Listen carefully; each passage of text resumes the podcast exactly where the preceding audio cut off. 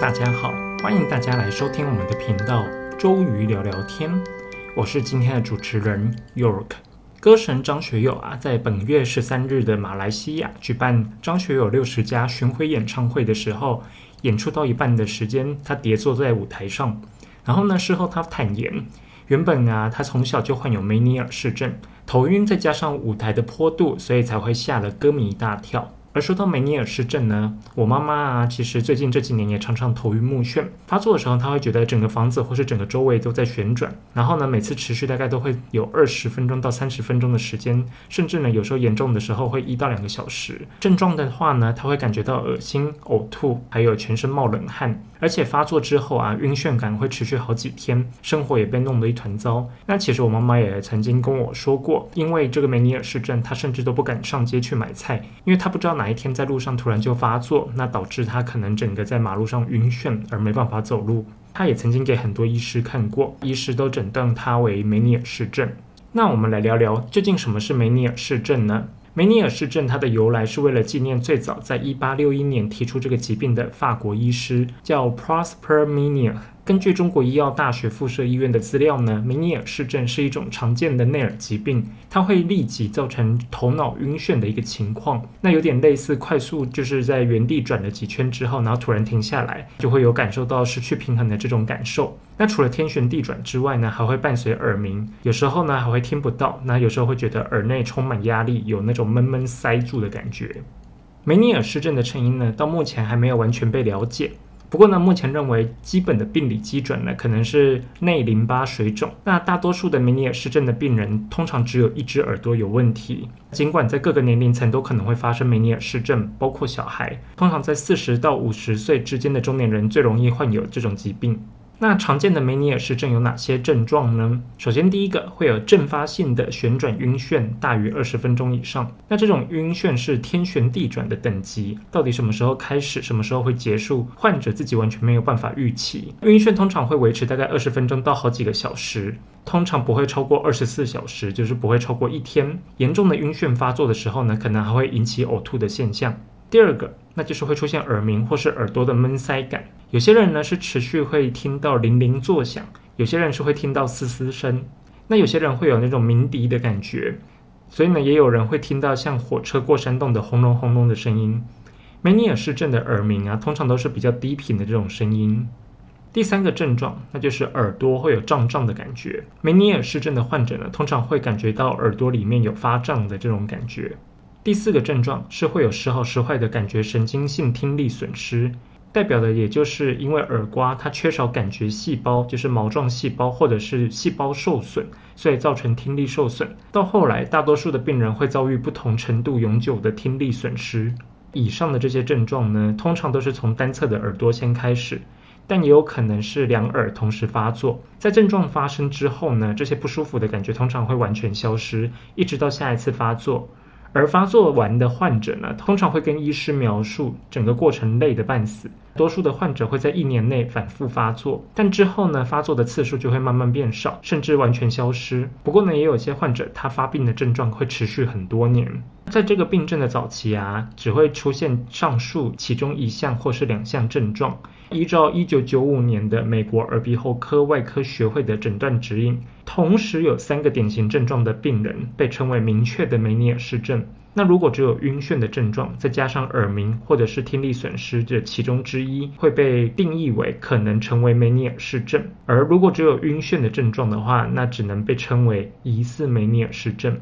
所以究竟是什么造成梅尼尔氏症？我们这边就来提提梅尼尔氏症的成因。通常我们人类啊要维持平衡，除了用眼睛的视觉，还有本体的感觉之外呢，内耳的前庭系统它其实也扮演着非常重要的角色。人只要转头或者是移动，内耳的前庭系统的淋巴也会跟着流动，让我们的耳石也跟着移动。那内耳中的毛细胞的纤毛也会因此产生移动，这样子就会发出讯号，告诉大脑说身体现在正在移动了。而梅尼尔氏症的成因呢，还没有完全被了解。不过呢，目前被认为它的基本病理的基转是因为内淋巴水肿。最近几年有学者提出，内耳有所谓的水通道，一旦这个水通道受损的时候呢，就有可能会引起内淋巴水肿。内淋巴水肿的原因可能是因为内淋巴液产生过多，或者是吸收太慢，或者是呢内淋巴循环受阻所导致的。究竟患有梅尼尔氏症的人有多少呢？目前因为它的诊断标准不够明确，在统计的数据差异其实蛮大的。但是呢，在临床上的观察，其实有这个疾病的人还相当不少。会造成梅尼尔氏症的危险因子有哪些？首先呢，梅尼尔氏症的成因因为我还没完全明朗嘛，哪些人比较容易得到梅尼尔氏症？其实医学上是有些统计的，一般认为以下的人风险比较高。首先，第一个，免疫系统有问题的患者；第二个，过敏的患者。第三个有病毒感染，特别是脑膜炎的病毒感染；第四个有家族史的梅尼尔氏症；第五个曾经有头部外伤的患者；第六个有偏头痛的患者。多数的医师都认为呢，梅尼尔氏症的成因可能不是单一的，而是有许多因素共同造成的。所以呢，梅尼尔氏症发作的时候，到底可以怎么办呢？梅尼尔氏症发作晕眩呢，可能会让你失去平衡。因此呢，只要你一感受到这个症状来的时候，请试着做以下的这些事情：第一件事。赶紧坐下或躺下，避免跌倒或者是摔伤。第二个，闭上眼睛，或者是眼睛尝试注视着一个眼前固定的物品，这样子可以让你专注，而不会让你受到这个周围环境的影响而感觉到晕眩。第三个，不要快速移动或者是转动你的头部，来避免失去平衡感。第四个，如果必须要移动的话呢，那请小心缓慢的移动。第五个，如果我说手边有医师开给你的头晕药物的话，那可以先吃一颗。当症状发作的时候呢，就试着慢慢移动，让你的视觉以及其他的感觉协助你恢复正常的平衡。这样可以确保你在梅尼尔氏症发作的时候呢，不会出现失去平衡而导致额外的受伤。那什么时候应该要去看医生呢？假如你有任何一个以上的症状，那建议你就去找医师诊断，因为呢，即使它不是梅尼尔氏症，那也有可能是其他疾病造成的。例如，虽然比较少见，但是晕眩也有可能是因为中风、脑瘤或者是心血管疾病等的症状。目前呢，其实并没有明确的方法来确定梅尼尔氏症的诊断，那这个其实还是需要依赖病人的病史、还有症状的描述以及临床病史的记录与观察才能确定。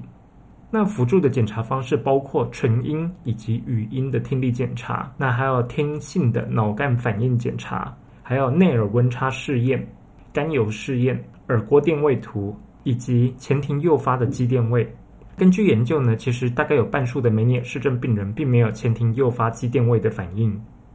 早期呢，梅尼尔氏症其实很容易被误诊为其他疾病。例如，荷兰的印象派大师范古，他晚年的时候曾经不断的发生严重的晕眩以及右耳的耳鸣，让他的生命最后几年呢，其实一直情绪不稳，被诊断为癫痫症并发精神失常，因此呢，才会进入疗养院接受这个药物，甚至电击疗法，最后呢，在一八九零年的五月二十一日的傍晚自杀。一九九零年的 Aaron Berg 医生呢，他整理自一八八四年到一八九零年这几年期间，七百九十六封记录范古他整个发病到自杀期间所有的症状以及描述的个人信件，在医学期刊上面指出呢，范古他可能是患有梅尼尔氏症，而不是癫痫症。其实，在早期因为对梅尼尔氏症并不是非常了解，范古呢才会被误诊为是癫痫合并精神失常。那究竟要怎么治疗梅尼尔氏症呢？梅尼尔氏症的病程差异其实很大的，大约大概有七成的病人啊，无论有没有接受治疗，